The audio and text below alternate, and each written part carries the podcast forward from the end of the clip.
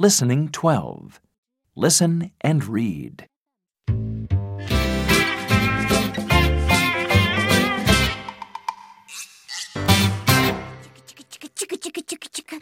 Look at the train, Rosie. A train? Oh, Billy. They're my school things. Look, what's this? It's a pen. What's this? It's an eraser. Can I have my school things, please? Okay, here you are.